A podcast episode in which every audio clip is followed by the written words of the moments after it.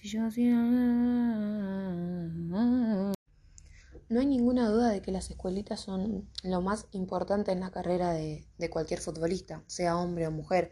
La formación que le dan em, va a definir el día de mañana la, la clase de jugador que sos y mm, creo que es algo que tendrían que, tomar, que darle más importancia en el sentido de las mujeres con estas categorías más chicas. Si bien hoy en día eh, y de a poco se van sumando escuelitas de fútbol, como también en sub 14 y sub 16 en la Liga Platense y, en AFA. Em, no podemos dejar pasar que es sumamente importante la formación de estas futbolistas.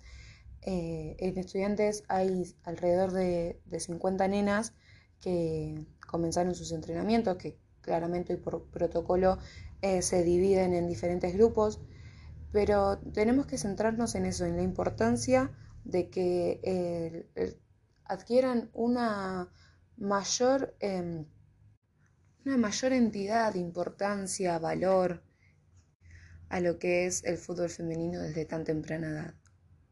Es increíble cómo estando en pleno siglo XXI tenemos que seguir hablando sobre la discriminación que existe eh, hacia la mujer, la desigualdad que hay eh, con los hombres hasta en ámbitos deportivos, en un juego. Eh, como una vez más nos damos cuenta en la sociedad que vivimos, en donde las mujeres quedan por debajo de los hombres, en donde muchas veces ellas mismas son las que tienen que, buscar sus propios derechos.